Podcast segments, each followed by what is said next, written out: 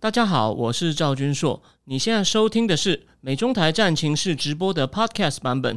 每个礼拜一跟礼拜四晚上八点钟，我都会在 YouTube 上直播，用最口语化的方式，深入分析最新的美中关系与影响台湾的重要国际局势。想要第一时间收看直播，记得在 YouTube 上搜寻并订阅我们的频道“美中台战情室”，也别忘了加入我们的 Telegram 群组。在我们直播与 Podcast 文字区都有连结，可以点进去哦。好，各位美中台战情室的观众朋友，大家好，今天欢迎来到哦第一百二十六集哦。谢谢那个聊天室有人，我是赵金硕，今天有人提醒我要记得插插头，插头已经插上了。那今天呢，我们要跟大家谈三个主题哦。第一个主题呢，就是有关于到底中共内部向我发生激烈权力斗争呢？我现在要给大家我更多的讯息。那我的判断就是，其实没有。或者说有很小的，并不影响大局的权力斗争，那为什么呢？我等一下会仔细解释。那第二个话题呢，就是这个呢，啊，并不是世界大事，而是可以说是我本身的大事。就谢谢大家的支持，我们这个战情室已经来到一年多了。那为了我们现在终于推出了升级版，当然呢，就不知道你愿不愿意呢？每个月请我喝三杯小杯的星巴克咖啡。那这个升级版呢，会有很不一样的内容。至于不一样在哪里呢？我等一下会在第二阶段节目呢，仔细的说明。那讲完第二个主题之后呢，我们最后还是会补充一下，因为我还是希望说每个每节内容分量都一样。第三个呢，我会跟各位介绍一些目前石油市场在发生变动的一些情况，让你知道说未来的世界先不管政治哦，俄罗斯那边的战争呢，我们可能改天再谈。可是呢，世界的经济局势哦，我绝对是处于动荡。为什么呢？你今天听我讲完一些基本的数字哦，你就会知道了。哦，好，那这边呢？在我讲第一个主题前呢，先还是我先为我的呃下礼拜会正式开跑这个付费的这个赵军说真名智库呢，我先做一个简单的这个开场白哦。其实我讲一，我再讲一次哦，就说提醒大家哦，有一个我非常欣赏的投资银行家叫做 r u s h i r Sharma 摩根斯坦利研究新兴市场的，然后呢，他人脉很广，世界上的大头都见过，我见过普丁，应该见过德国总理来台湾见过蔡英文总统，而且呢。他也跟 CNN 那个政治学、哈佛政治学博士那个主播 Fariza Curry 很好，所以他写文章的时候呢，又有理论，又有数据，哦，又有人脉，又有又有当场的见闻，所以呢，是我非常佩服的一个人。他曾经在参加一个应该我忘了是美国哪一个智库哦的一个研讨会，就说五零到六那个一九五零到六零年代呢是欧洲复兴期。他说每一个十年啊，国际社会都有一个重要的主题，算是政治经济，不知你去事后回看啊，都会。它的政治经济发展好像都隐约有个主题，五零年代欧洲复兴，六零到然后呢，呃，五零到六零，五零年代是欧洲复兴，六零年代是美国变成世界龙头，七零年代呢是这个哦油价哦油价油价大涨，八零是日本崛起，九零是新经济，两千年。是新兴市场、新兴国家，像金砖四国。然后二零二二零一零到二零呢，是美国回潮。那二零二零到二零三零，他还没有讲，但没有关系。各位，我来替他讲。虽然这样，他是谁？我他是什么咖？我是什么咖？这样听起来好像很夸张。可是我要听大家。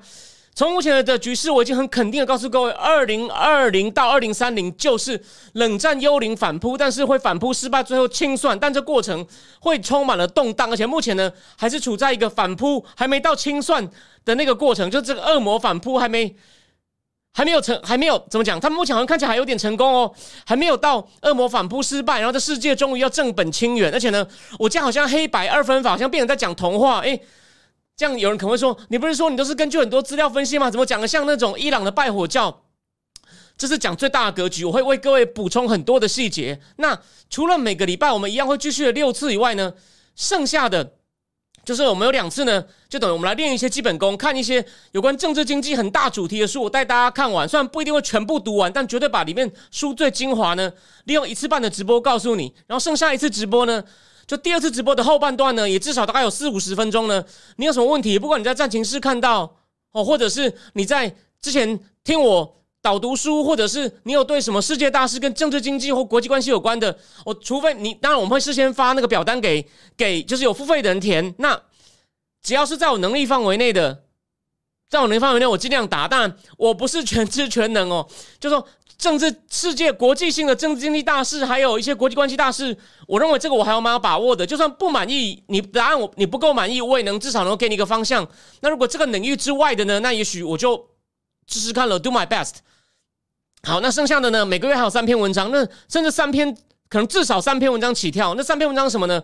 我为什么能够这三篇文章分别有什么呢？我为什么能够把这篇文章写好，然后让你让你会觉得请我喝这三杯小杯咖啡值得呢？这个我们就哦后半段再讲。好，那我这边因为我看到人是有人说这个一元试读版，我很快说明一下哦。你把你把它点进去的时候，会看到两个选项哦。呃，我是希望，当然站在我个人还有我们这个，反正我们的例，就是说它有分两种方案哦。一种是你二四九就只能看到我刚讲的全套，那另外一种一块的呢是不，另外一种好像是就是。Fungus 的 Premium 方案，然后你加入你加入的是 Premium 方案，你很多人都可以看得到。但我的部分是不是以后我的直播也看得到呢？我怀疑是看不到的哦。那这个我会再查证一下。但我是希望你先选我这个方案，但是你决定了。我只能跟你讲说，另外一个方案是你好像就是很像一个套餐，你买一个你买一个套票，付一定价格进去，就很多人都看得到。情况大概是这样子。我私心希望你不要买这个套票，但是你要的话，你还不熟，你想说我对你是处在一种观察期，那也没关系哦，都没关系，好吗？好。那在我仔细思考方案以前呢，我们先来看看到底呃中共的权力斗争 What's going on？因为这个问这个话题其实蛮重要的，因为就我知道，我现在海外很多自媒体呢还在蛮绘声绘影的讲说，哎呀，习近平没有权力啦，那个已经发生大变动了。我先讲哦，想这个政治经济分析很重要的原则，这个以后我会在不管在我的一般的战情室，但我在付费节目里面呢，我也会慢慢的提醒大家一些。怎么样去做这种政治经济风险分析的原则哦？第一个最重要的原则就是，虽然我有立场，你你如果这一天我在看脸书，如果你是广义，你也是属于台派圈的话，你有这样在脸上晃，你有没有看到我有请一些台派大咖，像孟买春秋啊，我沈荣清教授啊，他们都有帮我推荐，那他们都有提到我是狂热的川普支持者。诶，我有一定的立场，我我早就讲过，我说我支持他。可是重点来了，你的支持，但你看到如果对川普不利的消息。你能够硬去帮他硬凹吗？或者是你视而不见吗？或说啊，这只是例外了？No，我其实也常常面对争议，我会提醒你说，他可能真的有缺点啊，或者他没有做好的地方啊。然后我虽然常常一天晚在骂拜登，可是我说他现在俄罗斯战争很努力在团结盟邦呢，这算这还算是他能够说到做到，就这个事情他有做到，只是不发生战争更好。所以以次加方案来说，哦，他是有些可以给他一点鼓掌的。所以我们的立场就是根据具体的情况。先找出有，就说具根据具体的情况，然后呢，我刻片览各种资料，我看什么资料，我后面第二阶段会讲，然后呢，我会选出我觉得比较有价值，讲实况讲的比较准，或者是提供比较好的数据，或者是哎，他能够把很多现象串的很好的，然后我再 share 给你听，因为看英文不要说你，连我看其实跟中文比都慢，那我帮你把关的话，你会更有效率的去吸收，所以说我只看他的东西有没有价值，我管他挺穿挺败。甚至我我在这边很快举个例哦，班农是极右派，那最近我也觉得他好像我连我都不是那么同意，但是我还是有些地方觉得他很厉害，他影响力很大。为什么？非常讨厌川普，也更讨厌班农的《Atlantic Monthly》杂志，那边有其中蛮多蛮厉害的左派知识分子。所以你看，我也常常看呢。虽然我不是很固定在看，可是里面有几个专栏作家我很欣赏啊。所以我也是不定时都去看《大西洋月刊》的一些标题，然后然后有兴趣的我也看呢。看到骂川普我也 OK 啊，你骂的有道理，我也都记在脑子里啊。所以，就为什么你不要以为这是什么这什么川粉聚集地，这样讲的人就是别有居心。我告诉你，当然你可以不喜欢我的核心立场，我完全接受。但是你要重点是你看我的分析结论，对未来你判断未来有没有帮助？我要讲的是《大西洋杂志》Atlantic Monthly 也有一个作家写了一大篇。对班农其实还骂蛮凶的，虽然有些小地方给他肯定，比如肯定他反共啊，跟加诺就讲到班农自大啊，很多立场很偏激啊，可为什么他要写那么一大篇？就是他影响力很大啊。那所以这东西我也会看啊，我也会觉得，哎，这点你讲班农，对，这里面他的确要改进或什么巴拉巴拉的。所以 anyway，我并不偏废，虽然我有立场。好，这是重点。好，回过头来，那。我说嘛，很多自媒体还在讲中共发生激烈权力斗争，那我知道嘛。我前面讲的时候，很多人都说拜托啊，总加速师不要下来啊，你放心呐，这是好消息。总加速师讲简单一点就是稳的嘞，总简单想就是稳稳的嘞。怎么讲稳的嘞？我们我们这样就我先带大家看完两篇文章的大要，帮各位整理出大要，然后就跟你讲总加速是稳的嘞。虽然说他有些东西真的做的太过分，就一样道理嘛，做的太过分了。有些人算。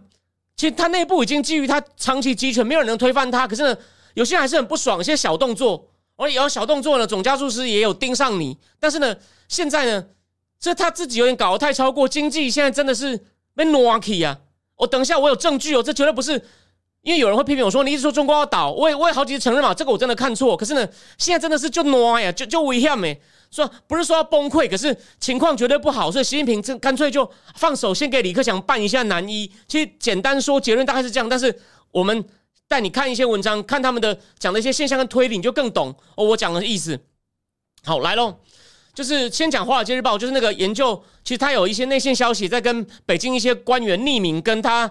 等于是跟他讲解北京政情的魏玲玲，魏玲玲女士，魏玲玲写了一篇文章，说上礼拜四啊，虽然在人民日报头版呢，还是在那边重谈老调，说疫情的防控才是国家的根本利益。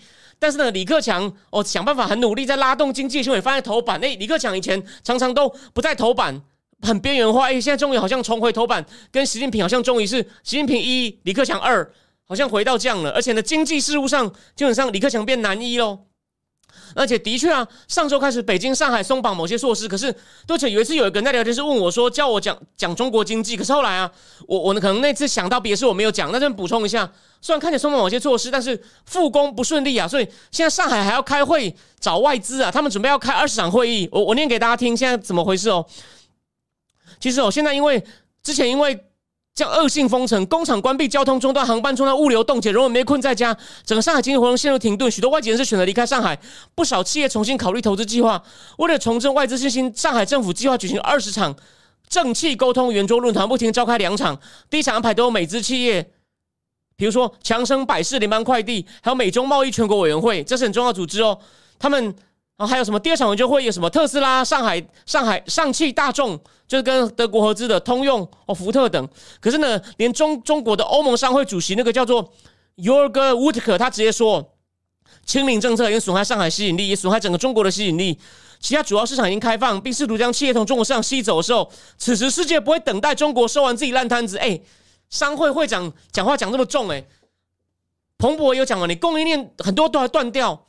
甚至有些工人还出不了门，所以你供应链还没有恢复，所以根本就复工的情况并不好，复工率还百分之五十而已。所以经济怎么可能迅速就好像没事一样呢？不可能嘛！所以中共经济现在绝对不会太好。上海是经济中心呢，很多人还没有办法上班，然后呢，工厂订单不能出，所以真的不止上海啊，连广东好像都很多老板在跑三点半呢，因为很多订单被取消了，可能。虽然它可能因原因不一定，也是因为供应链断掉。大家不要以为南部没有封，那如果零件没有运来嘞，零件在江浙一带嘞，因为封了出不来嘞，所以一样道理啊。所以它这个虽然说不是说瞬间狂风一样那种发生大风暴就倒，可是那真的是像癌症在稳定的扩散，好吗？所以现在呢，就是因为情况很难看的，哎，习近平很聪明，让你去处理烂摊子给你收，但。表面上让你收烂，他真的有让你收吗？先等我继续讲下去。那其实我从四月开始哦，李克强从来没有在公开或私下提过清清零政策哦。然后他去云南视察还不戴口罩，所以真的是就有点对干嘛？意思就是你不需要那么恐慌嘛。现在这个根本就只是流感嘛。你看嘛，台湾现在很不幸的变成世界第一，每天都这样六七万八万确诊，大家还不是大致上正常生活哦，一样吗？那个。还有，谢谢跟大家讲一下，这五毛又来了。这样我们我之后有空再来理他，我们先不要处理他哦，不急不急，然后再来。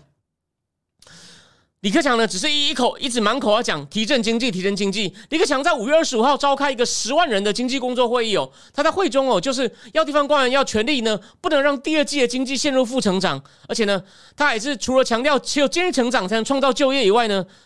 李克强还强调要尽快重启制造业，保护供应链，这不就明显的在跟这个清零政策对着干吗？然后开完会的次日啊，李克强还下令国务院的官员呢，要派出检察员到各地确认地方官员是否呢都确保商业活动的正常运行，还有是否有在积极确保就业。虽然当然他这样做什么好处呢？算他任期已经快到了，到年底那个十一月的二十大，李克强就要下来啦，他不会像习近平一样连任啊，不会像习近平打破规则连任啊。不过呢，如果李克强现在表现好呢，也许。就他如果真的对旧经济有贡献的话呢，也许他就可以说得上话，跟习近平说：“你不能总书记也你干，总理也你干，我好不容易帮你收了烂摊子，可是他能如愿吗？他真的有能力？他讲他现在讲的东西真的有能力执行，把经济不要那么难看？然后他可以跟习近平说：我要确保我的李克强路线由我的我选的接班人继承吗？我认为没那么好。我们先继续看下去，为什么这样讲呢？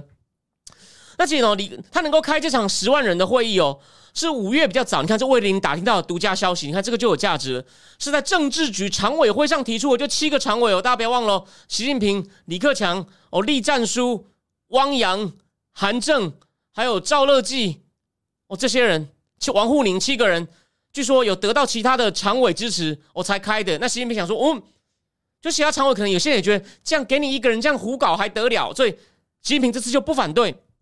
而上一次呢，中共一口气召开这种至少有数千人参加的会议呢，就是疫情刚爆发时，习近平号召大家要像打人民战争一样，土法炼钢，要对抗疫情。所以呢，那次好像成功了，不然中共可能会倒掉。哎，他他就很迷信，觉得我一定可以再来一次。就这次又弄到这样怨声载道。你看，我刚刚讲了，德国那个欧洲欧盟商会的会长乌特克都直接放话了，全世界不会在那边等你这边收破烂呢。不过，虽然李李李习近平。看到众怒不要犯，七个常委好像哎，怎么这么多人赞成他让李克强开这个会？可是呢，官媒其实报道很少，基本上是冷处理哦。而且呢，最妙是，你也看到台湾有些 K L K O L，他把它比喻成所谓的七千人大会。七千人大会就是指当年毛泽东搞大跃进，搞到大饥荒，很多人都死掉，结果呢？他们就觉得他们胡搞，像邓小平、周恩来，他们就决定把毛泽东削权嘛，由把权先暂时交给刘少奇跟跟跟周跟周恩来。可像毛泽东这么坏的人，他怎么可能会甘心呢？他可能只甘心每天在玩女人呢。所以后来呢，等了忍了四年，就发动文革，斗倒刘少奇。哦，后先斗刘少奇，再斗林彪，然后把中国带入这种万劫不复，到今天变得像乞丐一样，什么东西都要靠学、拿、偷、抢、骗。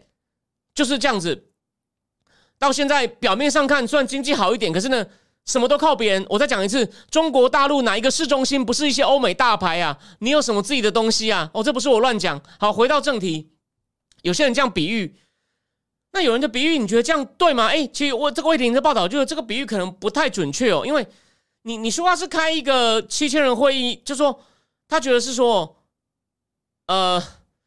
这个会议好像他以为他那为什么要把它比喻成当年亲人会议？就说李克强真的在在让习在架空习近平权力吗？他说其实不尽然哦，为什么呢？因为习近平权力没有被架空哦。习近平让他开这个会，在我讲过了嘛，让李克强好像暂时把一些习近平政策叫停呢，这对习是有好处的。为什么？因为如果你表面上把经济的权利交给李克强，他去搞，如果搞不起来，哦，还是出问题。比如第二季还第二季做公布 GDP 增长率还是负的，让他们这个决定不作弊，还是负的，就可以跟李克强说怪你呀，是你的啊。而且还有个问题哦，你不要以为李克强真的有权利哦，虽然他讲是这样讲，他有权利执行吗？现在李克强他在喊的一些政策的政策呢，性质跟范围上都很温和，比如说加速退税啊，让地方政府能举债增加基建投资啊。这些东西其实都很温和，根本救不了这个中共经济这种常年的沉疴。这个我在前面节目里面，比如有一集我讲说，中共经济今年成长率到五点五吗？还有我去年大概四五四五十集有一集在讲那种中国经济的长期结构性问题，因为没有改革。因为那篇外交外交事务上非常重要的一篇文章，只有好像只有我看到。后来就海外最大那个新闻网站明镜的那个。MIT 的经济学博士李奇也讲了一篇文章，他比我晚讲了半年。那像这种东西，我也会在付费节目讲。所以为什么？这当然不是我的原创，可是呢，我可以有办法帮你挑出来。你看，你比明镜就是 YouTube 上影响力最大的中共新闻网站上那个 MIT 蛮漂亮女博士，我比他早讲半年，因为这篇文章很重要。所以李克强这么晚才出来救，已经 too late too little 是没有用的。对他就是现在聊天室有人说他就是出来，对吧？他就是出来。这就是个背锅侠啦，背锅侠啊！那有还有，而且呢，还有个德国智库，就是那个 Mercato 研究所研究员呢。你知道他做一个很妙的比喻哦。他说，李克强是个消防队长，他现在想灭火，可是呢，他没有水，他手上没有水管，所以怎么办呢？所以 anyway，其实要救第一件事，还有很多其他的改革要做，但第一件事干嘛？你清零这次要被彻底放弃。你们看到上海闵行又封了，虽然只封两天，要全部要核酸，而且之前不是有留言吗？说什么六月底可能要再封。因为这个奥密克戎真的太难处理了，你一下子又传开，说不，你看台湾之前是模范生，怎么会最近一个月来每天都六万八万呢？啊，我明明也能正常生活啊，大家我怎么不然我怎么能正常直播呢？如果还是前面那个调塔的话，一天六万还得了？那可能已经国民党已经攻进总统府，跟中共里应外合把台湾吃下来了。但现在台湾大致上是能正常生活啊。那中共，但是你看真的是传很快啊，所以中共这种封城啊，根本其实上是没有用的。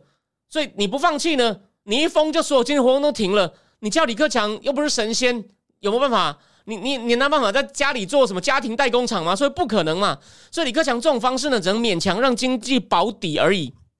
但我再提醒大家一次哦，李克强其实真的很倒霉，他不是第一次当背锅侠，他前一次更倒霉。你看，这是我这节目，我提醒你一些以前的事情，你不要忘了，他一上任总总理本来就是负责搞经济的哦，总统就是总书记呢，比较搞一些哦国防啊、外交啊，哦这些东西意识形态啊，所以都要有一个什么。要那种理论工作者，什么在《求是》杂志上或中央党校杂志上发表一些像口号，像江泽民三个代表啊，温家宝的和谐社会啊，那习近平变成那个习近平新时代中国什么中国特色社会主义思想有没有？每个总每个总书记上来都要弄出他自己的一个口号来帮这十年定调，但习近平不止十年了。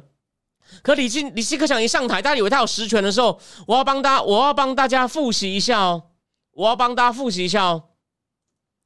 一开始啊，他李克强提出一些主张，很很引起人瞩目，所以还被 Barclay 投资银行 Barclay 的一个研究员昵称，把他的主张昵称为 Economics 克强经济学，有没有？我帮大家复习一下：第一，停止停止大规模财政刺激，就是只会出小规模刺激，叫微刺激。怎么样停止呢？要减少国家带头的投资。第二，去杠杆化 （deleveraging），所以呢。减少债务，你看这都对的，因为二零一二那时候，中共因为为了应对金融风暴，搞那个四万亿，各地地方政府又加码，等于十几万亿、十几，我们不要讲万亿，万一对方用的十几兆人民币这样丢下去，那个时候中共的经济应该 GDP 应该就五六十兆吧，你这样十几兆丢下去，就跟美国现在一样啊。啊，你体质还没有美国好，美国这样丢都有问题了，何况是你中华人民共和国呢？所以还有就这，你以为不要以为只有这两个哦，就是停止财政刺激，还有去杠杆化，还有什么呢？结构改革，比如说放松对公用事业的费率，还有利率自由化，根本就没做到啊！就是我说我去年五月讲的那篇文章，利率自由化根本就没有执行啊，然后公共费率。还是没有，还是没有自由化，所以为什么去年不是停电吗？那就是那些电厂觉得没车赚了，我就故意让你跳电，让你供应链断掉，看你怎么办，有没有？可是问题是妙咯，后来呢？中共在二零一五年、一六年哦，明明一直在官媒上连续出现匿名文章，就跟翁达瑞那种匿名文章一样，哦，干都是干缺德事，干缺德事才用匿名文章。我再讲一次。他呢就写了中南海权威人士发表三篇文章，把中共经济的问题全部都怪到李克强头上，而且呢最妙的是，他认为造成中国经济有问题呢，都是李克强反对的，就是还在那边盲目的财政刺激啊，然后呢债务累积太多啊等等，李克强就很气啊，就出来反驳说我没有这样做啊，这都是我当初说改革的东西，结果呢你不让我改，现在还弄到我头上，你看以前都敢这样对李克强，而这次让他出来喊几句口号，你想再来会干嘛？让他喊完以后就说。你不是说做了吗？哎，怎么第二季还是副成长？嗯，你看，你看，都是你跟习主席无关。有没有看到？我帮你复习一下，你就知道 为什么李克强要跳坑呢？帮自己留下一个清名嘛。你看他几次出来收破烂了。河南水灾，习近平有去吗？没有，李克强去的。去年经济很不好，立刻讲出来说有有有有报几五五亿人每个月赚不到一千万，然后呢还说大家可以摆地摊，有没有？然后还有疫情刚爆发的时候，习近平不敢去。习近平不是什么小组长都自己兼，就疫情疫情防控小组竟然交给李克强当组长。所以谁先去武汉的？所以这个背锅侠，所以李克强呢，他已经没有实权窝囊这么久了。至少真格就是每次都只有我出来说真话。我知道这国家被这个包子搞得这么烂，只有我出来讲几句良心话，就留就是史书上对我写的好一点。他算是有点眼光了，就是不跟你争一世，我争千秋。在中共要被习近平搞烂。加速是撞山以前，大家听到我是唯一出来喊船长乱开的人，其实就这个意思嘛。哦，所以这是这是第一个，就是大家大家放心，总加速师还在那边拼命的加速，只是呢，他最近怕，他也是怕有太多人，就他不怕被换下来，可是呢。万一这个声音太大，就哇！你看他在加速，他在加速，哎，这样可能，嗯嗯嗯，那可能会觉得有点面子挂不住，所以呢，交给李克强演一下，那就这样子而已。你放心，实际上还是他在带中共去撞山，所以呢，谢谢这位，你五五毛你没有问题的啦。你呢，你一定会继续常来，因为呢，因为你那边情况你心里也知道不太对哦。然后我继续，我继续讲，他他果然还在崩溃，我们不要理他。但但我在我我们要从另外一个观观点来看哦，其实这个东西真的很不错，是日经杂志一个小专题报道发现的哦。你看，你从这边就可以听到，就知道说习近平有些政策真的很过分，引起一些反弹，但那只是小规模反弹。你要把那些反弹就解释成哇，可能有政变呐，还是还有政变呐，然后已经在跟美国秘密沟通啊，请王岐山去韩国参加一席位就是电影，在跟美国秘密沟通，那真的就是写小说。当然有这个不满不满情绪，有些小的反弹动作是就是对的，但就被一些很希望习近平。下来的人加油添醋，然后放给海外自媒体，那些人可能为了流量就就帮他宣传。那我的责任就提醒你说，这应该九成五啦，也许有百分之五还真的是对的，但那机会不大，九成五是错的。什么证据呢？哎，拜托你那个他那个那个老登不是意思就说五月五月中左右就开始出事了吗？不对，五月初就出事了吗？出个头啦！你四月十七哦。广西的党组织呢，还发布公报，要永远拥护领袖、保卫领袖、追随领袖。哎，你以为我知道你可能觉得中共就口号嘛？其实他们要用什么字啊？水很深呐，这是水很深，永远，而且是永远追随领袖。就是只要就只习近平要终身制，那我那这个公报呢，其实这样讲呢，根本就是违反了不搞个人崇拜的这种邓小平之后定下来的规矩。那当然，为什么是广西呢？因为习近平今年如果参加中共年底的二十大呢，他会从他是属于广西代表团的成员，像这些大头，他要加入哪一个省当哪一个省的的代表团的成员呢，都是他自己决定的。所以这次由广西开始帮习近平吹。吹捧哦，像上次习近平是当贵州代表，为什么呢？因为当时的贵州的党组书记是陈习近平的爱将陈明尔，现在调到重庆去了。那其实广西除了发公报以外呢，广西电视台还播了纪录片来歌颂习近平这位领袖。哦。而且呢，你要一直用“领袖”这两个字，在中共的历史上只有谁呢？就是把中共中国彻底搞烂的毛泽东。跟习近平哦两个人，叫他把习近平跟毛泽东并列。但是邓小平也知道毛泽东乱搞啊，可是他为了维持共产党的合法性，邓小平都说了，我们共产党人民犯了罪啊。邓小平算有点良心，虽然他还是主张要由共产党领导人民变得国富民强，他有做到一部分没有错，但他主要是为了救党，只是救党顺便让人民不要那么穷哦，算勉强对得起，只是勉强对得起人民，就很像。中共这样搞，目前为止还是一样，五亿人，五亿人赚不到，每个月赚不到一千块啊！李克强讲的，不是，不是，不是我讲的啊！这个一个这个五毛力战群雄，虽然很可爱，没先让他继续战。那而且不只是广，不只是广西哦，黑龙江呢也开始搞对习近平的个人崇拜。黑龙江的这个党组织呢也通过决议，要把对领袖的忠诚变为每天的实践哦，这样才能够促进国家的繁荣与发展。那其实黑龙江跟广西的党书记呢？都是比较年轻，在一九六零年代出生的哦，都有工程背景哦，比较顺从。甚至呢，广西的这个最大城市南宁，我去过，对啊，因为上次这个五毛还说什么，我就躲在这个岛上。南宁我去过，那边每年都开东盟博览会。南宁的市委呢，还发行一本小红书，你看，连小红书都出来了。小红书就当年就类似毛泽毛语录的二点零版嘛，说要帮助人们学习习近平新时代中国特色主义社会主义思想。那。可是呢，这个动作真的太难看，简直就像回到毛时代啊！所以，虽然一开始他发行这个小红书要学习习近平新时代中国特色社会主义思想呢，有得到中宣部部长黄坤明的默许。可是呢，后来果然引起一些差评反弹之后呢，这本小红书你可能还买得到实体，你去南宁还有网络上你要去拍找这本小红书的图片或内容呢，找不到了，就是就删掉，觉得这太丢脸。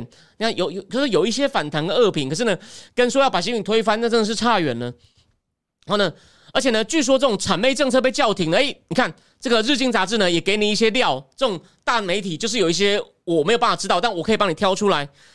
是王沪宁，就是习专门负责帮习近平搞意识形态、控制全国、控制控制这个互联网，甚至跑去跟北韩交涉的王沪宁，跟习近平沟通以后呢，下令踩刹车，不要搞这种太肉麻崇拜，免得反而引起反效果。那这时候日经要帮大家复习哦，这个我也以前也没有注意那么细哦。连五年前呢，习近平第一次动了想称帝的念头呢，也是北京那个土包蔡蔡那个草包市长蔡奇呢带头称习近平是英明领袖，这是为了习近平在次年，那时候是一七年，为了习近平在一八年三月为修宪铺路嘛，把任期限制拿掉嘛。所以呢，在二零一七，在二零，他后来从成功修宪后呢，在二零一八年夏天还不还播运动呢，把习近平描绘成人民领袖。你看，这不是要把他搞成毛泽东第二吗？不过那时候也是一样，那个运动很快消失了，因为一样引起搞个人崇拜的疑虑。那现在呢，这个同样情况又重演了一次，就是现在这个情况嘛，就是我说在广西嘛，那习近平身边的人就觉得这些吹捧好像引起了一些反弹，可是呢，他们又怕这个反弹呢，他们也怕这个反弹会闹大。那共产党本来就是疑神疑鬼嘛，就很像我们讲中国的一堆各种问题都是实话，那那个五毛就在这边硬凹，有没有？所以呢，今年五月十五，你看五月十五，党中央。的办公厅突然能公布一份文件，要退休干部在今年的党代会之前呢，要注意言行，不得妄议党中央的大政方针。所以他的控制力还是很强啊，还是能控制媒体啊，不得散布政治上负面的意见，不得非参加非法社会组织活动。也就他就是点你嘛。那他为什么可以这样用媒体点你？就是你在干嘛，我都知道啊。这他都已经把你掌握的很清楚，都已经超前部署了，所以怎么可能会被推翻呢？就是你们私底下那些小议论，我都已经掌握的很好，都你的行动都被掌握了，你就很难干什么事情了。然后还恐吓他们说，违反纪律的会被严厉惩罚。这份公告出现在人民日报头版，所以反正就是习呢那时候就有点顾不得难看，要公开警告党内想搞事情的。为什么呢？与其说那些力量强，倒不如说习近平呢也知道自己这样恶搞啊，他也他也知道很多人一定在背后讲他。那习近平觉得我我雄才大略哦，我要搞什么就搞什么。当然，毕竟那些老干部他不能完全不顾，然后他又怕他只我觉得他只是怕老干部公开讲话，他又不能够把他抓起来，他总不能把他丢到秦城监狱吧？所以呢，干脆提前要你闭嘴了，不然小心我给你难看哦。这是有用的啦，因为大家也知道习近平。封起来，你也不要忘了任志强说习近平是光着屁股哦也要冲出来的小丑，就任志强就被打入大牢里了。那个华远集团的地产董事长，必须说是王王岐山的好朋友哦，也保不住他哦。所以因此，习近平这样放狠话，就其实他只是怕面子挂不住，就很像就这拜登去年开 G seven，把香港议题放进那个长的不得了的公报，那公报不是长到。好几十页吗？我都说我没看过那么烂的公报。你讲那么多事情，谁会鸟你啊？结果呢，他结果呢，他一讲完说叫 G 去联合关心香港议题，习近平就在香港乱杀苹果。虽然表面上看讲到冲控制力更强了，那个真的是才是损伤中共颜面呐，好吗？虽然拜登也是很软弱应对他嘛，都已经处理完了两三天，拜登才发一个好像破文一样，就是啊，我也救不了你啊，你死的好惨啊，我为你啊，我我拜爷爷为你感到难过啊，有没有？好，继续哦。所以呢，不过今天还有一个关键哦，他为什么要先发这个公告呢？大家不要忘了，在在到暑假就会中共要开北戴河会议，老干部、退休干部都会去。那到底会不会如期举办？今年到底要不要开这个北戴河会议还不确定。可是呢，如果要办呢，就一个人很重要，就是他的中央办公厅主任丁薛祥会安排习近平跟老干部见面，听取他的意见。但会怕，万一丁薛祥搞不定老干部，老干部当场给习近平难看呢？丁薛祥可能就没办法再往上一层。那如果丁薛祥能够先安抚好这老干部的话呢？丁薛祥说不定有机会更上一层楼，变下一届的常委，变成权力最高的七个人哦。但常委是不是七个人呢？应该是啦，但也有可能增减了。大家忘了胡锦涛时期是有九个常委的哦。哦，那所以呢，就是未来呢，权力会有再重新稍微洗牌，但。习近平还是大权在握啊，就是一些细部的洗牌呢。未未来几个月一两个月内会见分晓，所以还是有些有趣的事情哦。好，第一个话题我们先讲到这里。所以总我这边总结一下哦，就是你也听到了嘛，其实他们都掌握的很好啊，只是怕有些权位高的人出来讲话，让习近平面面子挂不住，只是怕面子挂不住。那些人也不可能真的发动政变或干嘛，只是就那些权高出来的人，你也不能像办任任志强一样办他，有没有？那那如果他在那边讲话让你丢脸，或就会被我就被我拿出来讲嘛？说你看你果然草包啊！你自己的高，你自己退休干部都受不了了。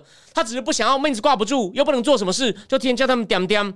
所以呢，啊，其实个人崇拜之前都还敢搞个人崇拜，只是搞得太过分才停掉。所以习近平没有什么大问题啊。那只是现在他不想经济搞不好，大家要一直笑他。虽然他经济搞不好也不会倒，他想那我就让李克强去接这个锅，就这么简单。我已经讲完了。其实第一阶段就这么两点总结。那其实如果海外没自媒体还继续捕风捉影，说我李克强大权在握喽，要出事喽，你就当小说看一看。我们他举个话嘛，像廖立芳老师不是说啊，其他那个谁谁谁啊，就是听听笑话啦，讲讲笑话，听听故事啦。哦，我这边可能有时候讲的太急太快，但是因为我也不会有笑脸，为什么？我很认真在分析资料，所以呢，我的外宾都草草是一样的道理，跟那个阿汉那个廖立芳老师是一样的道理，好吗？好，那第二个话题，我们就是以我为名的正经智库同时开跑，当然这是个很有野心的名称哦。我我是以前讲过嘛，美国的五大智库，还有古代的平原君、信陵君、春申君、孟尝君的时刻都养几千人，我就一个人，我凭什么做到呢？我先讲一点点我个人的小故事，虽然我今天已经写过，但你可能没有时间看，因为有些人觉得我写太长哦。我简单说一下哦。我先，我还是要忍不住提一下哦。有一个人就是翁达瑞啊，他在一个网站上写哦，有一位直播主义美中台战情室的人，这个人拿中共的钱挑拨台美关系，每天吃高档美食料理，晃来晃去，工生活惬意，因为他拿中共的钱。他说我没有正当工作，我到目前为止还是一家美商公司的亚洲代表，因为这两年不能飞，所以我时间变比较多。但是呢，我要讲的是什么呢？我之前有一阵子是长期是住在上海的，在那边开拓业务，公司希望我开拓。不过呢，我是负责亚洲区经理，所以呢，我有时候也花很多时间在通勤上，因为早期东东半部啊，什么上海啊，我我哦，谢谢谢谢谢谢谢，我常常去上海、广州、东莞，还有中山，我去最多。我珠海，因为我我以前有个客户，我甚至连有个他们的工厂在三乡，我都去过，好吗？三乡。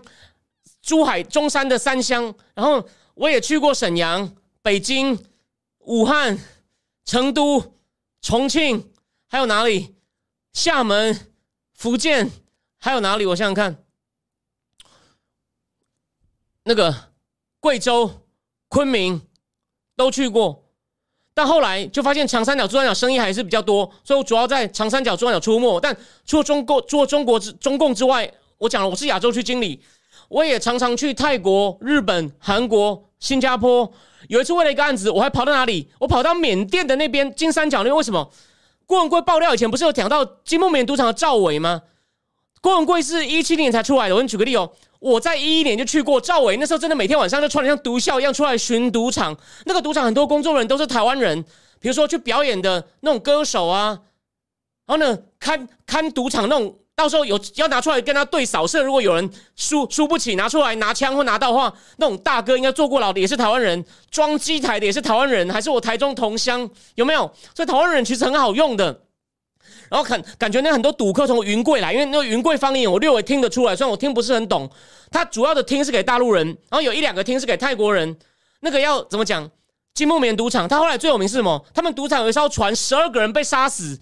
那个案子后来宣判，在中国大陆闹很大，台湾可能没有人注意到。你去，你去看金木棉赌场的船，十二个人被杀，那件事真的闹很大。那个五毛可能也知道，我去过那个赌场，金木棉赌场，然后真的就像郭文贵讲的，那个老板赵伟每天晚上就穿的像毒枭一样出来巡。你有兴趣，你去 Google 金木棉赵伟都有。好，回过头来，所以呢，我我基本上到处跑。可是你们想过一件事？因为我以前在纽约念过博士班，虽然后来因为一些理由。没有念完，的确在不愉快情况下离开。可是呢，因为政治性的时候哦，都一直强调量化研究、统计，因为那才好发表论文。我不太喜欢那种走向，所以我我后来我不需要再念下去的时候，我就松了一口气。我人生终于可以好好开始看这个世界。然后，但是我到了对岸的时候，我就发现这个地方怎么这么崇洋啊？然后都没有自己的东西，什么都靠别人。我讲了，每个地方市中心都是一些 Gucci、Chanel，你。你哥就是复兴租界嘛？这哪里叫复兴中华民族啊？我就觉得很奇怪。然后呢，然后呢，偷人家东西、抢人家东西都不会说一声对不起的。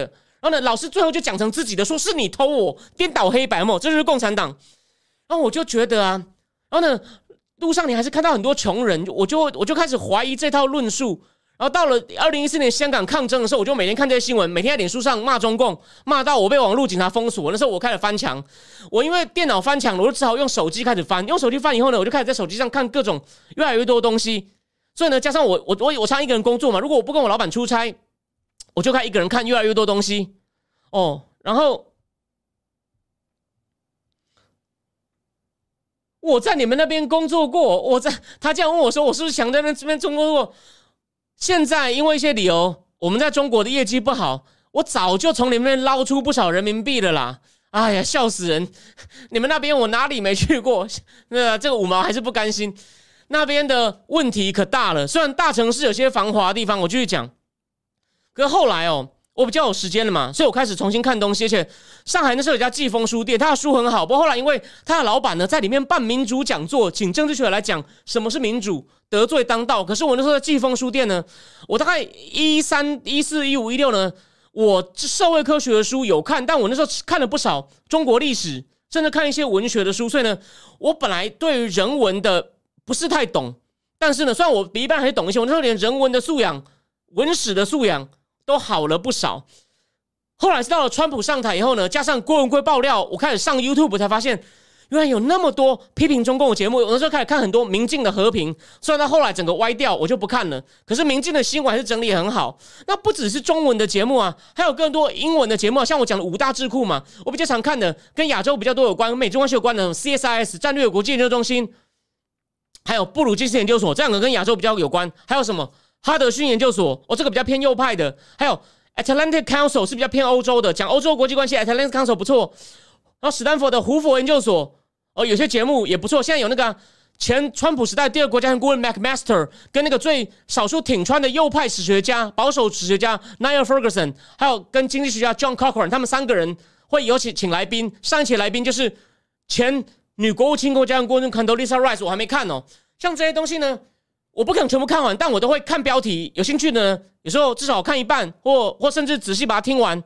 那当然，这两个这两三年呢，因为 Sub Spotify 大力发展 Podcast 市场，所以我一月不是有一集讲 Spotify 的那个商业模式嘛？有兴趣可以去看一下一月那一集有 Spotify 的 Spotify 呢，我也固定听 Wall 那个 Wall Street Journal 每一到五讲美国政治的那个那个叫做什么 Potomac Potomac Watch，因为波多马克河嘛。然后经济学人每个礼拜一次的 Check and Balance 讲美国国内政治，不知道上礼拜讲拜登的外交政策，这很少见哦，因为重心要转到亚洲了。正午在正如我之前在一篇文章里面预测的，所以呢。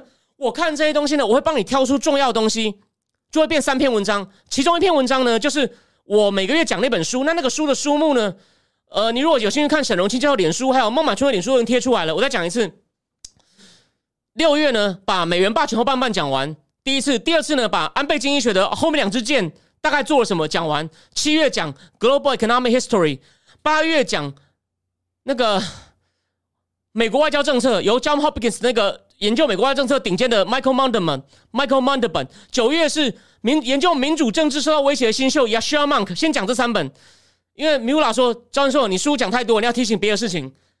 一篇文章就是我讲完以后呢，我写成书面的，让你复习比较快，你不用重新再听一次 Podcast，你用看的可能花二十分钟就好。你你听我 Podcast 要你听我的节目或者对不起没有 Podcast，你听直播可能听一个小时，所以你听完一次后，你再又看一次书面，哎，你可能就记住了，基本功就慢慢练起来了。剩下两篇什么呢？一篇就是我讲的类似智库的研讨会，比如说我刚讲史丹佛的 MacMaster、Niall Ferguson、John Cochrane、Condoleezza Rice 他们对谈，他们谈了什么？我帮你做出总结，或者像 Mula 很喜欢的 All In Podcast，他们讲了什么？哎，我帮你摘摘出来，或者是到底降关税有没有用？他们现在不是可能要调降中共商品的关税吗？那个那个调降商品关税吗？美国另外那个智库偏经济的 Peterson Institute of Economics 写过一篇，有两篇文章还不错。哎，我可能帮你总结出来，就一篇可能是讲智库的报告，或者是智库的研讨会，我帮你写成一份，你不用在那边看一个小时，我帮你写成一份，大概你花十到十五分钟看完的摘要就可以了。哦，就是重点摘要，然后也加上一些我的评析，就类似像这样子。然后那第三篇是什么呢？第三篇就是因为我每天都在看。我每次下了直播回去休息一下，哦吃个卤味，我就开始看《今天华尔街日报》《金融时报》《经济学有什么新闻，或者是外交事务期刊，或者是 Business Insider，或者是法国的《世界报》，甚至日文的 Newsweek 有什么新闻。然后我看完呢，哎，如果只是短期性的新闻就算了；如果什么重点的专题报道，或者是哎有连续好几个主题，说每个新闻虽然是讲短期的事情，可是呢，我连续看了好几篇都相关的，哎，我帮你串成一串。所以有一篇是从讲新闻的媒体过来，有一篇是类似智库。比较偏研究机构，但是研究时事的，不是研究抽象理论的，或者是 podcast 过来，这样就两篇了，加上一本书，所以你每个月会有这三篇，配上我说的两场直播。这个呢，就是如果你愿意每个月请我喝三杯小杯星巴克咖啡，你会得到的东西。那我再讲一下，这只是讲那为什么？哎，市面上也有类似替代的啊，很多也是免钱的啊。这个为什么？为什么？呃，我我敢推荐我自己呢？这边就要讲两件事情了。第一。跟其他那些学院派的比起来呢，我没有说不好哦。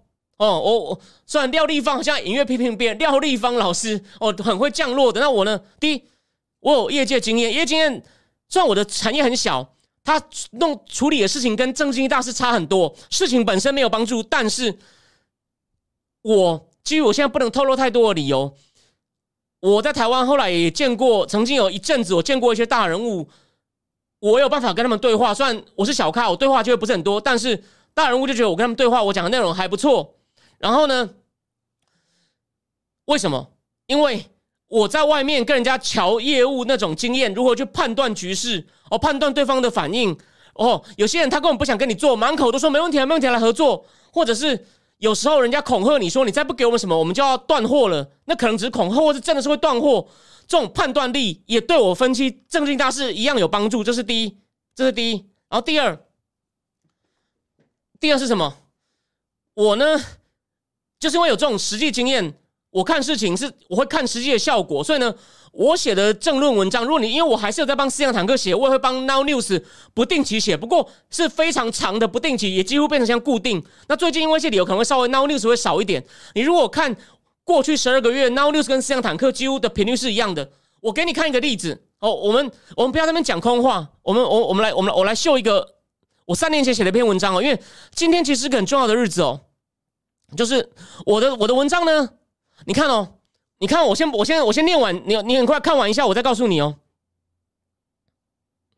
哦，我先回答一下哦。那个林毅说，方克的 Premium 跟星巴克方案不一样，是不一样，所以我希望你定我讲星巴克方案。如果你要先定 Premium 一次看多一点也可以。你看哦，这是我这是一篇文章，我说，所以总的来说，这场史无前例的历史性游行只是预告着更多抗争的开始。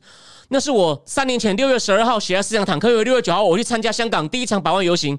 毕竟特区政府在北京默许下一个巧门，打开了彻底。毁坏一国两制的恶例，只要真的有人开始类似肖建华铜锣湾书店事件，因为政治性的原因，现在却以科斯科法手段被抓捕进内地，可以合理拥，可以合理预期拥有习惯自由法治的香港人不会作为代币的群起抗争。当然，在中共本身因为政治经济情势、因为贸易战的升高而不稳的当下，中共是我们面对更大规模的抗争，而以更强烈手段镇压，是值得我们关注的焦点。虽然没有发生，但是是因为庞培奥跟杨杨洁篪在纽约瞧好了。他们都不肯公布他们谈了什么，不止郭文贵公开他们有偷会面哦，连另外一个智库学者谭胜格也讲出来，在自由时报有公开哦，所以你看我的预测有没有算是有预测到一半？当然他们把它调掉，这很合理哦，我没有办法神到说我一定不但会有考虑大规模增量，然后谁跑去调掉，这我事先没有想到，所以但我大方向有没有指对？有吧？我三年写的文章还有。如果发生严重流血冲突，不让香港金融经济会受到严重影响，对明年台湾总统大选那边年轻人投票意向一定会产生重要冲击。这句没有发生了，OK？我知道我不是神，一定会有东西没有中，对明年台湾总统大选年轻人投票意向发生重要冲击。我六月我六月十二号就写喽，C，这就是为什么我说我会写明确的预测，然后呢，有一些会对，会对你判断大事，甚至基于大事做出投资决策。会有些帮助，当然跟更具体的纯讲金融的比还是差一点啦。但是现在是政治经济大事，会越来越影响金融，所以为什么我东西价值比以前多了？当然还是不能完全取代他们。你你你金融的细节还是要去看他们的。但是他们如果也讲到开始大格局的判断的时候，哎，你就要回来找我了。就是七成看他，三成找我，三成也够了啦。OK，这这是一个例子而已哦，这是其中一个例子。好，那我我再我再举一个。你看哦，这篇我写说，这是 Now News，我目前帮他写最后一篇。五月十一上，我写美国国运的两难。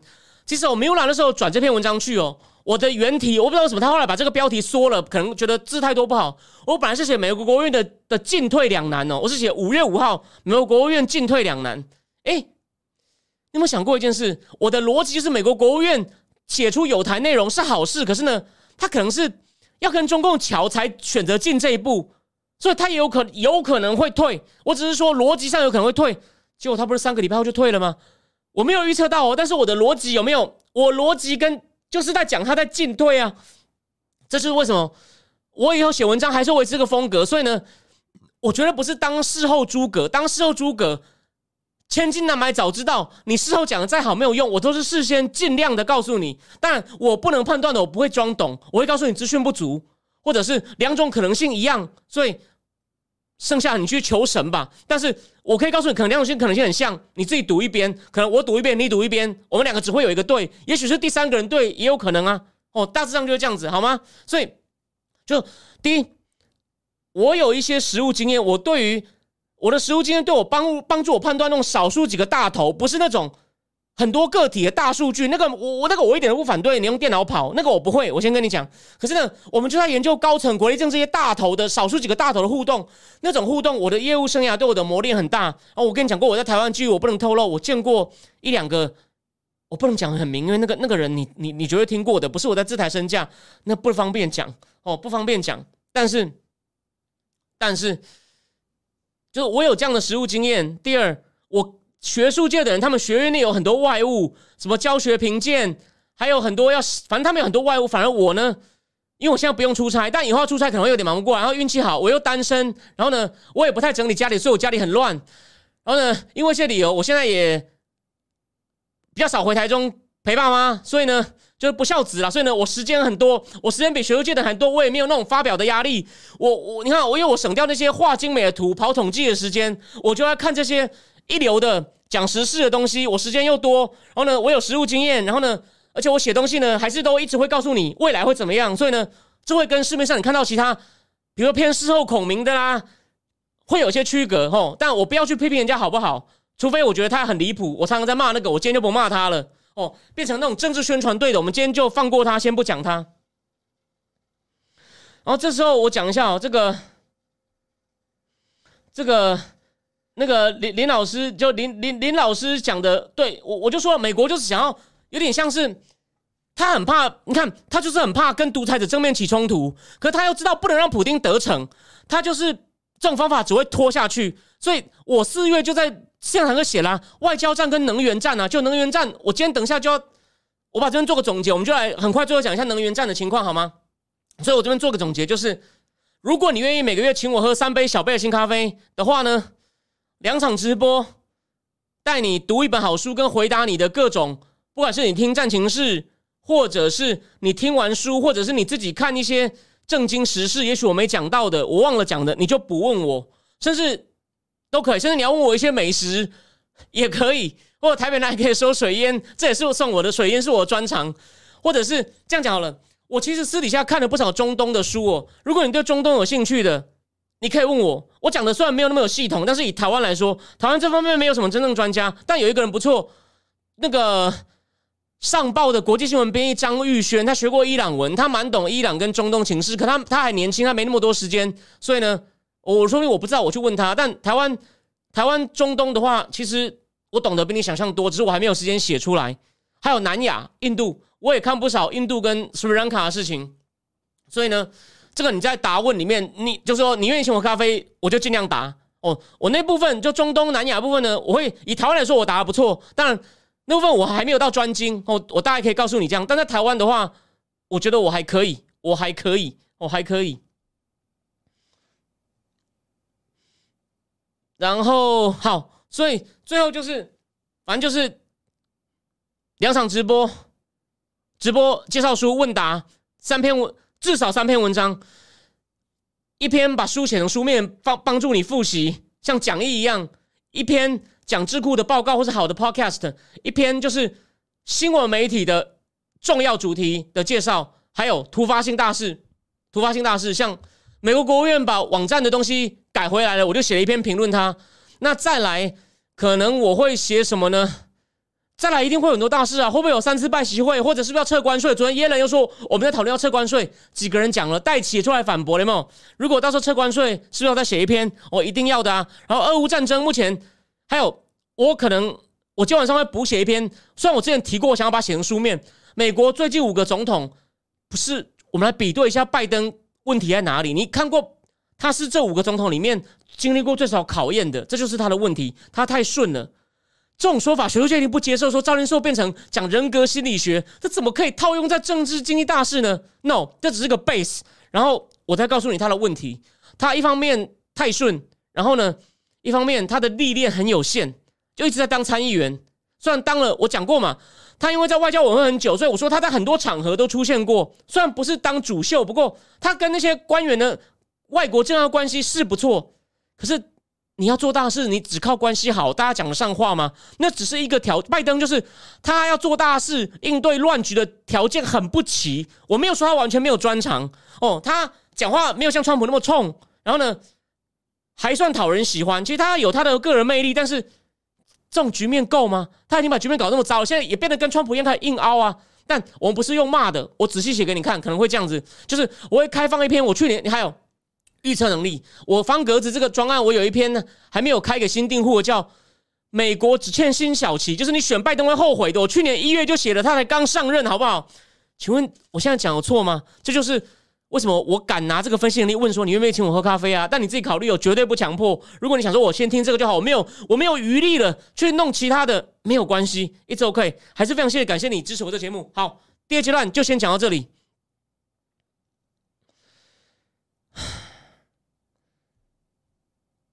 咖啡未来的国际区，我哦，我这边提醒你哦，细节我还没有看。当初我在做这行，想说啊，这跟我所学真的没关系吗？拉丁美洲在第一次世界大战前的政治经济局势变化，都是跟咖啡价格崩跌。有一个人叫做 Celso Furtado，也是研究拉丁美洲，他们是那种不玩数学、不玩模型，就是看实际经济运作的经济学家。还有个人叫做 Albert Hirschman 呢，他的书国内都有翻译啊，无界那个反动的修辞啊。拉 Albert Hirschman 他研究拉丁美洲啊，对。经济发展、工业化提出很多理论啊，都没有数学，都不是模型推导。Albert Hirschman 有一个以他为名的奖啊，叫 Albert 叫 Albert Hirschman 奖啊，但得奖的大部分都政治学家、社会学家，所以这个这个这个今天没有时间讲这个这个过过程了。研究实力经济的常是政治学家跟经济学家，像大家可能现在很讨厌他哦。那个新党立委庞建国是布朗大学社会学博士，布朗大学他的老师叫 Peter Evans，他的成名作什么？讲巴西的三角联盟是哪三角？军方。跨国公司还有什么？我要想一想。军方、跨国公司，反正他们组成一个三角联盟。然后呢，在巴西呢，是靠债务曾经有一些发展哦。Triple Alliance。后来他的老师对叫做 Peter Evans，后来又又去研究印度、巴西跟南韩，叫做 Embedded Autonomy。这个以后有机会再提。Peter Evans 是一个很有名的社会学家，以前大概以前很有名。我要想一想，到底是军方、跨国公司，还有还有什么？好像是官僚 （bureaucrats） 的三角 （triple alliance），就是就是这样的东西。但拉丁美洲早期就是种植，比如说阿根廷啊，种一些放牧啊，然后呢，提供肉品啊、牛奶啊等等，就销售到要么销售回欧洲大陆，后来就销售到美国，就是变成一个。制造一些大宗商品的基地嘛，那现在是靠中共啊，所以它的经济格局，早期咖啡是个非常重要的商品，哥伦比亚嘛，我我我我去我这行的展览，就常常看到哥伦比亚豆啊，萨尔瓦多豆啊，然后还有一些瓜地马拉的也有，还有巴拿马豆啊，刚刚巴拿马盖夏有没有？是喝起来还不错啊，但我对那种东西真的没有热情或冷感，所以咖啡其实这种咖啡庄园的种植是对拉丁美洲早期的经济有非常大，到今天都还是有影响，只是以前更大。简单说就是这样，细节我还会去做功课。好，那第二阶段就我刚刚看到聊是有人问，我就有了小珍珠说可以谈开启谈咖啡吗？嗯，目前在我的书里面还排不进去，我看能不能写一篇额外的文章哦，让我做一些功课。我家有这种书哦，因为咖啡在政治经济学里面有它一定的重要性，好吗？OK，好，那第二阶段我们就先讲到这里。再让我换一下主题，我们花最后十分钟，石油市场的重新洗牌。等我一下哦，我讲石油市场呢，未来情况绝对很不好，所以美国这隐含的含义什么？美国的通膨也不会那么乐观。虽然现在有些指数哦，好像好像《Fortune》杂志，它是不是说你看一些半导体啊，还有另外一个，反正他看了三个东西的指数，好像开始到顶峰了，就通膨压力好像减缓了，可能源还没有减缓，为什么？需求还很高啊。其实美国的七八月很多人要开始旅行，所以这是一个麻烦，有没有？第一个需求还在持续上升，然后中共，你看中共现在只要不要封来封，就中共有某种开始解封，所以呢，暂时算我认我的预测是，它将来会随时会再重新封。可在没有封以前呢，中共需求也会增加。可是呢，我们再看供给面哦，供给面其实，在疫情之前呢，因为他们认为说经济成长会减缓，然后呢，加速能源转型，又在搞那种零排碳，所以呢，很多炼油厂因为不能说不环保，很多炼油厂都减少投资，所以现在炼油厂呢。投资变少，又接近过疫情，这里一开始那时候就啊需求变更少，说我们炼油厂千万不要投资。所以美国炼油厂它现在产能利用率到百分之九十三，这很夸张哎。一般来说产能利用率很少超过八成五的，所以呢，你现在要增产也没那么快啊。那个不管是俄罗斯或阿拉伯来原油，不是原原油要炼呐，所以炼油厂也不够了，所以供给面也没那么快增加。你看需求在增加，供那供给曲线两条线都在往在把价格往上推的路上走，所以你看这就是大格局，有没有？你需要有人提醒你，所以这东西不难，有我提醒你，你一下就懂。你以为这样就不止吗？还有呢，因为现在供给不够，需求还在增加。他说，美国的存量 inventory 呢持续在被抽走。他说，那些搞石油期货的，等我一下，就是那种不管是业界还是炒家哦。我看一下我那本书有没有带来，我那本书一直放在就这本书嘛。这本书讲那种业界人士，不管是纯粹金融炒家，或者是那些。大宗商品的公司，什么佳能可啊、Tarifaga、Vito 啊，他们的故事非常好，但我没有时间讲这一本。有兴趣的可以自己去看，写的非常好。连美国现在证监会主任 Gensler 就是从大宗商品委员会出来的，他本来在高盛赚了很多钱，派驻过东京，接接这个主大宗商品委员会主委以后呢，做了很多改革，但太太早死，他还要照顾女儿，其实是个好人。这本书很精彩哦，一开始是从访问一个法国出生的很厉害的石油交易员。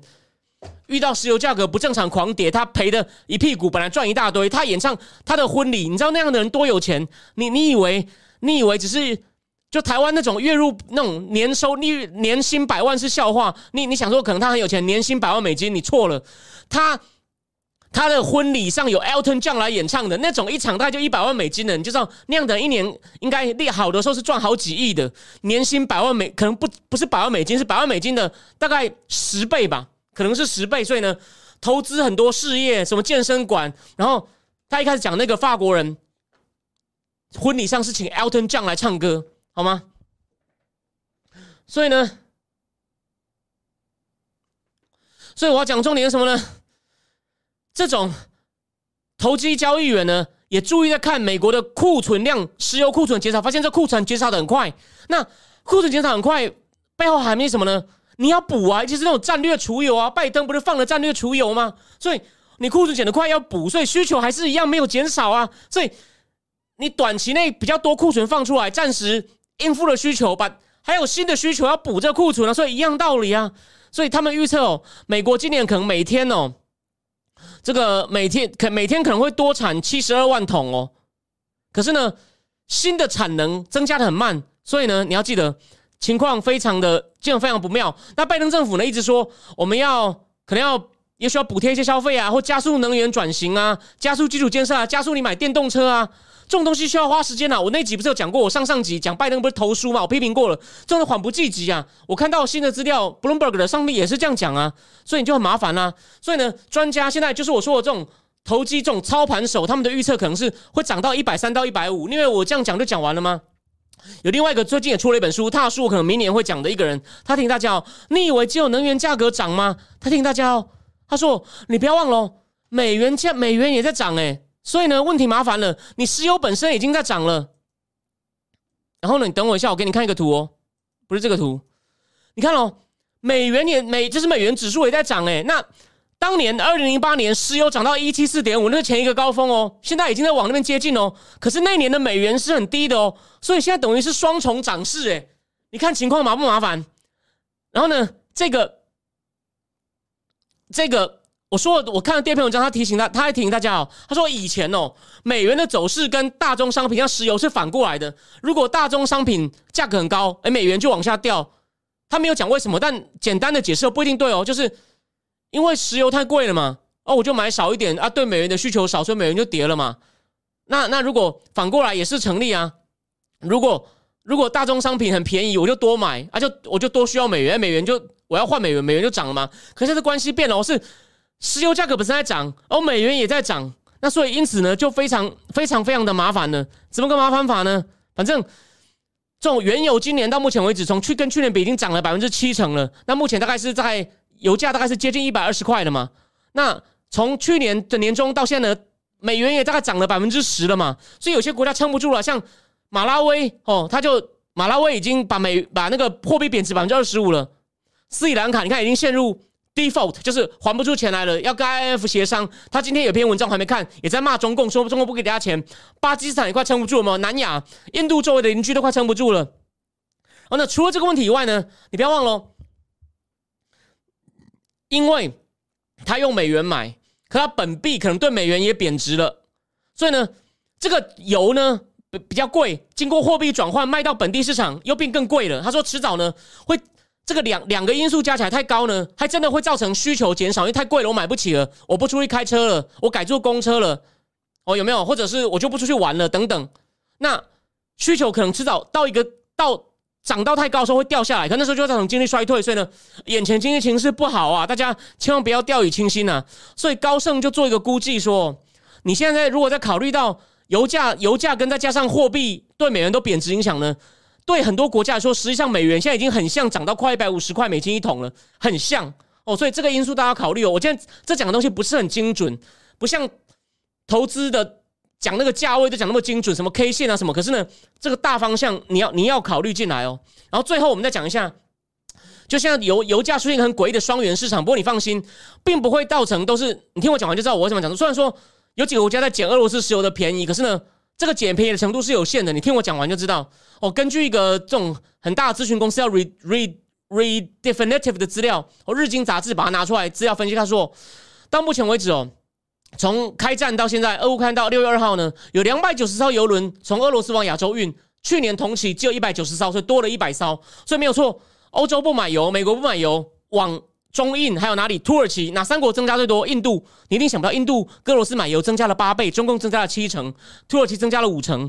那这三国买的这个乌拉山原油呢，只要九十五美金，这个价格都二月到现在不变，所以你看发大财的哦，赚到价差。所以我上次讲过嘛，印度的炼油厂拿俄罗斯油来炼，不不在国内卖了，往国外卖，卖给他卖给别人。吼，印度民营炼油厂赚赚的要死。中共五月平均一天从海上进口俄罗斯的石油已经达到一百零九万桶了，上个月是九十万桶，去年全年一天平均才七十二万五千桶，你看涨了多少？印度五月呢，平均一天进进口七十四万桶，上个月才二十八万四千桶，诶，去年一天从俄罗斯进口多少？平均一天才平均一天才三万六千桶，然后呢，中共呢还有八十万桶不是从海上来哦。我刚刚前面讲是海上数字，有八十万桶从陆上进来，六十万桶这种西伯利亚油管来，有二十万桶从哈萨克来。那现在欧洲怎么办呢？现在不是要从出？我上次不是讲过，从匈牙利以外要从要从其他地方海上来都不让他来了吗？欧洲从哪来补呢？从非洲安哥拉，安哥拉首都就是全世界物价最高的地方，到处都是高级轿车，很多葡萄牙人垄断，还有大陆人。郭文贵直播有讲过，说郭文贵爆料是有价值的。奈及利亚、奈及利亚三角洲都要。派兵保护，因为常常恐怖分子都觉得都是被外国人剥削走。奈吉利亚因为石油衍生的贪污案，那是非常夸张。我没有时间细讲，我也懂得还不够多，但我知道一点：科麦隆，科麦隆也有石油，还有哪里？加蓬，加蓬是非洲少数经济成长率成长很高。像我以前在纽约老师就有提过，他政治算稳定，虽然大部分还是被政治人物拿走，可是呢，他算是有分给百姓一点。所以，那他因为他的为什么叫加蓬呢？因为他的发文叫 Gabon。它是西非一个长期稳定、生活水准比较高的国家，你可能很少听到。长期被一个家族叫欧马尔欧马尔邦狗邦狗家族所掌控。OK，就是个长期稳定、发展相对好一点的独裁。然后欧洲就从非洲，主要是西非，还有中东、伊拉克跟沙利阿大伯进口。那西非国家开始在增产，问题是他们地方投资不足，钻井的还需要更多钻井的设备，所以你看短期内供应不上啊。现在还有多余产能可以，就算我上一讲应付拜登增产请求，只有沙利阿伯跟阿联那。现在俄罗斯卖到欧洲还有一点点啦，主要从地中海进来都是意大利在吃。我给大家看一个图，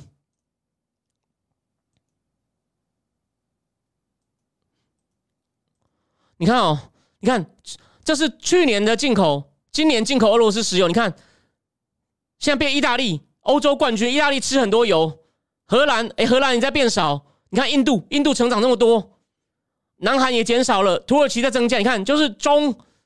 印土还有意大利，意大利在吃，其他国家都在减少，有没有看到？你看一个大概就好。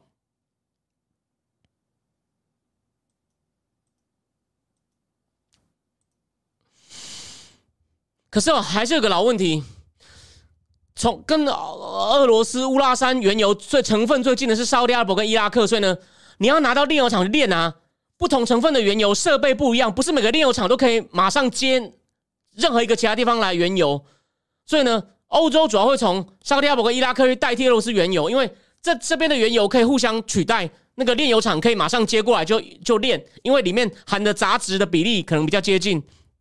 可是呢，可是我刚刚讲，我已经告诉你数据了嘛，中印已经吃下很多俄罗斯石油，所以专家已经分析，它还有办法继续吃下俄罗斯的量吗？他们其实有点怀疑哦。而且呢，中印跟中东都还有签长期购油合约，他们现在只是趁这个机会在现货市场上捡俄罗斯的便宜，但不太可能放弃跟中东已经签很久的长期合约。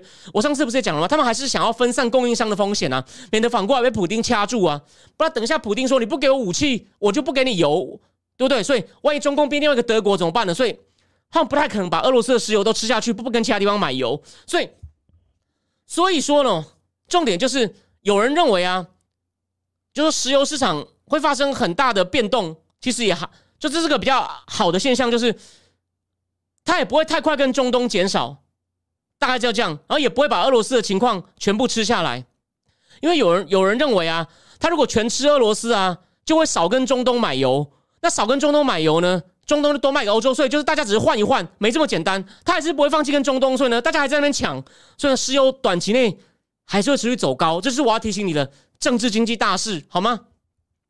那所以呢，再提醒大家哦，当然了，还是有些影响啦。中东在多买俄罗斯，中共在多买俄罗斯原油之后呢，从西非进口的油呢，已经从去年平均的每天一百一十五万桶，降到现在的四十二万四十二万九千桶左右了。而但是而且呢，还有另外原因，除了另外一个，还有一个供给面的问题。你要把俄罗斯原油运到亚洲，需要更多的基础设施，比如说油管啊，还有航运设施，这些都需要时间。那现在呢，俄罗欧洲已经不愿意为俄罗斯的原油。的船运运油的船提供保险的，银行也不愿意提供贷款。这个俄罗斯买油像印度的公司呢，他要求砍价，因为没有人保险，没有人提供贷款，那我就要有更多成本跟风险。所以呢，你俄罗斯原油要卖给我便宜一点，也有点在趁机见火趁火打劫啊。所以总之，基于我刚讲过的理由，中印已经吃下不少。但是呢，如果欧洲全面禁止，俄罗斯会多两百万到三百万桶原油，没有人买，中印会全部吃下来吗？不一定。他们还是继续买中东的，所以呢，并不是说只是大家大风吹换个位置哦都没事，不还是一样会缺油，价格会继续飙高。拜登政府有办法解决吗？很难说。先继续看下去，话不要讲的太满。OK，九点十一分了，谢谢大家。原则上呢，今天就今天就讲到这边，谢谢你帮我继续跟这位五毛五五毛五毛战，对不对？我就交给交给各位了。哦，好，那最后最后讲一次哦，最后讲一次。就如果你有兴趣订阅，因为兴趣请我喝咖啡的话呢，YouTube 上的那个网站上面，你下去看每一集节目下面都有那个连接，或者你上去方格子打赵军硕正音智库就可以。哦，你也可以先试一个月就好，或者你你说我不想要一个月就先花那么多，我先试那个 Premium，顺便看看其他人了解下方格子也可以，都很欢迎。或者你觉得我先看我这个战情室也好，都没有关系，都很谢谢各位支持。好，今天先到这里，我们礼拜四。哦，再看看有什么世界大事，就这样，大家晚安。